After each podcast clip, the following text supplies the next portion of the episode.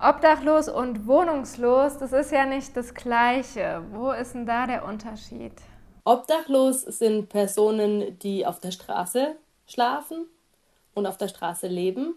Und wohnungslos sind Personen, die keinen eigenen Mietvertrag beispielsweise haben, aber bei Bekannten oder Verwandten unterkommen oder in einer Einrichtung der Wohnungslosenhilfe unterkommen. Das heißt, sie sind nicht gezwungen, auf der Straße zu schlafen, haben aber eben keinen eigenen Wohnraum für sich. An wen wendet sich Housing First? Unser Projekt Housing First Stuttgart richtet sich an beide Personengruppen. Das ist eine Besonderheit in Stuttgart. In vielen anderen Städten ist es so, dass sich Housing First ausschließlich an obdachlose Personen richtet. Das heißt, wir sollen auch das ähm, System der Wohnungsnotfallhilfe in Stuttgart ein Stück weit entlasten, weil wir in Stuttgart haben wir ein sehr, ein sehr gut ausgebautes, großes Wohnungsnotfallhilfesystem. Sind etwa 5300 Personen dort untergebracht. Und durch den sehr angespannten Wohnungsmarkt ähm, schaffen es die Personen gar nicht mehr aus dem System raus. Wir nennen das dann Drehtüreffekt, also die Leute verbleiben viel länger als nötig im System. Und Housing First soll da auch so eine Ausstiegsmöglichkeit sozusagen sein. Und gibt es aber irgendwelche Einschränkungen, sowas wie Alter oder deutscher Pass? Also die Nationalität ist egal. Voraussetzung ist, dass die Personen dazu befähigt sind, die Miete zu bezahlen. Das heißt, wir, wir akquirieren Wohnraum auf dem freien Wohnungsmarkt. Dann geben wir den an die Personen weiter, die bei uns im Projekt teilnehmen. Wir selbst unterschreiben keinen Vertrag. Also der Mietvertrag wird ausschließlich zwischen den Projektteilnehmern und den Vermietern gemacht. Wir sind sozusagen nur die, die die Wohnung an Land ziehen. Und der Zugang für die Personen zu unserem Projekt ist tatsächlich eigentlich nur, die Personen müssen aus Stuttgart kommen. Das heißt, wir dürfen keinen Anzieheffekt für Personen von außerhalb haben. Dann braucht man eine Meldebescheinigung für Stuttgart oder sowas? Oder wie hat man, also wie kann man das, wenn man keine Wohnung hat, nachweisen, dass man aus Stuttgart kommt? Die meisten der Projektteilnehmer, bei denen ist es einfach, weil die meisten aus dem System der Wohnungsnotfallhilfe kommen und in Stuttgart leben und es auch nachweisen können, eine Meldebescheinigung tatsächlich haben. Bei Personen, die obdachlos sind, die haben sowas natürlich in der Regel nicht. Da reicht uns quasi aus, dass die Personen beschreiben, ich lebe seit der und der Dauer im Schlossgarten.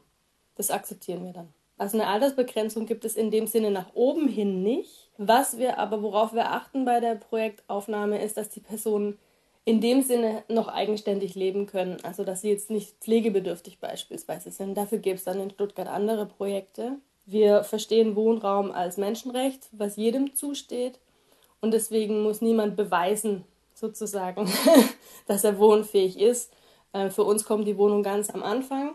Das heißt, wir versuchen quasi die Projekt Teilnehmenden aufzunehmen, in Wohnungen zu vermitteln und bieten ihnen dann sozialarbeiterische Unterstützung an bei den Problemlagen, die sie haben, die sie vielleicht vorher haben wohnungslos werden lassen.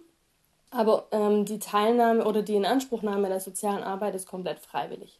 Das wissen wir alle oder alle, die Wohnungen suchen, wissen es. Ich glaube, alle anderen auch mittlerweile, dass der Wohnraum und der Markt total schwierig ist. Und ich stelle es mir so vor, dass es ja auch ziemlich viele Klischees oder Vorurteile gibt gegenüber Menschen, die obdachlos sind und weiß nicht, sowas wie, die sind alle drogenabhängig oder die sind nicht sauber oder solche Sachen. Wie finden Sie denn dann überhaupt Wohnraum in der angespannten Lage? Zum aktuellen Zeitpunkt haben wir jetzt nach diesen sechs Monaten Wohnraumakquise haben wir aktuell fünf Wohnungen und alle diese fünf Wohnungen sind von großen Wohnungsunternehmen. Also bei Privatvermietenden ist es viel, viel schwieriger. Wir setzen da tatsächlich auf die großen Wohnungsunternehmen. Beispielsweise die Vonovia. Die Vonovia auf Bundesebene kennt mittlerweile Housing First ähm, und unterstützt dieses Projekt in verschiedenen anderen Bundesländern. Und wir hatten auch ein Kooperationsgespräch mit den Zuständigen hier aus Stuttgart. Und die sind bereit, sozusagen ihren Bestand einmal monatlich zu prüfen und wenn Sie eine Wohnung haben, die entsprechend der Mietobergrenze für uns in Frage kommt, bekommen wir die sozusagen angeboten von der Vonovia. Und unsere Projektteilnehmenden kriegen dann auch tatsächlich eine Einzelbesichtigung mit einer Sozialarbeiterin von uns zusammen. Das heißt, sie müssen sich nicht durch solche Massenbesichtigungen dann quälen. Und ja, der Vonovia ist in dem Fall natürlich klar, was für Personen, was unser Klientel entspricht. Aber man muss sagen, dass die Zuständigen da eine relativ realistische Einschätzung haben und sagen, Personen, die AlkoholikerInnen sind oder drogenabhängig, gibt es in allen Gesellschaftsschichten.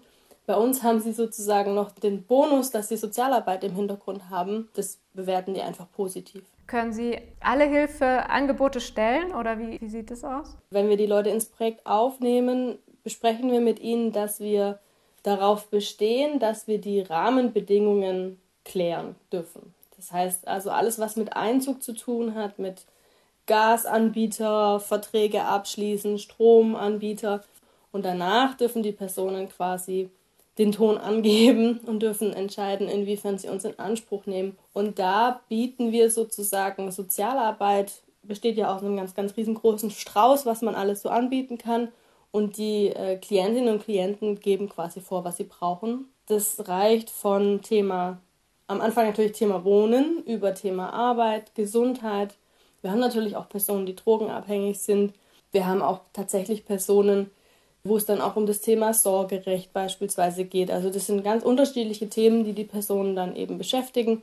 Und wenn Sie möchten, können Sie uns eben unterstützend hinzuziehen. Haben wir noch irgendwas vergessen, was wichtig ist? Also als großes Vorbild wird immer Finnland genannt bei Housing First. Finnland hat tatsächlich seit 2008 eine nationale Strategie, wo eben Housing First zur Bekämpfung der Wohnungslosigkeit eingesetzt wird. Und trotz verschiedener Regierungskonstellationen sind die von dieser Strategie nie abgewichen. Dadurch hat Finnland die Anzahl der wohnungslosen Personen sehr stark abgebaut. Also in den 80er Jahren waren es noch um die 20.000 wohnungslose Personen. Ähm, mittlerweile reden wir von unter 4.000 in Finnland. Ich möchte aber dazu sagen, dass die Konstellation in Finnland nicht auf alle Punkte zutrifft und vergleichbar ist, wie es halt in Deutschland ist. Deswegen verstehen wir Housing First jetzt nicht als absolutes Allheilmittel, ähm, zumal bei uns der Wohnungsmarkt das vermutlich nicht hergibt, dass man nur Housing First macht sozusagen und nichts anderes. Die Klientinnen und Klienten im Bereich der Wohnungslosenhilfe haben häufig ganz multiple Problemlagen und manche brauchen auch eine stationäre oder eine teilstationäre Einrichtung und fühlen sich dort auch wohl. Deswegen haben auch diese Punkte oder diese Einrichtungen ihre Daseinsberechtigung. Wir verstehen Housing First einfach als Ergänzung des Systems